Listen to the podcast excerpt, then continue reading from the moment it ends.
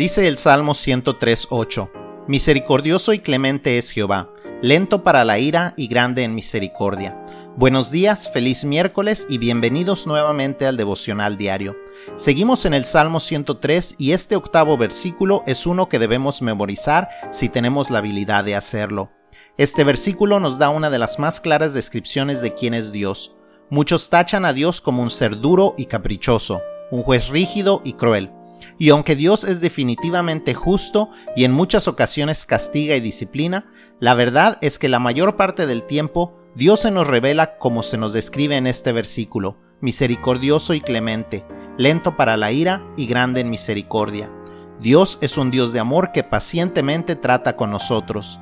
Él nos muestra su constante misericordia, no nos da el castigo que merecemos.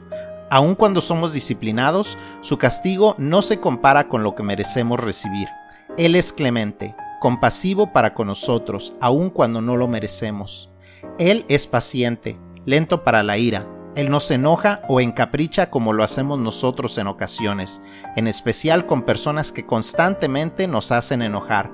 Él es lento para la ira. Su ira eventualmente llega, pero Él nos da muchísimas más oportunidades de arrepentirnos de las que nos merecemos.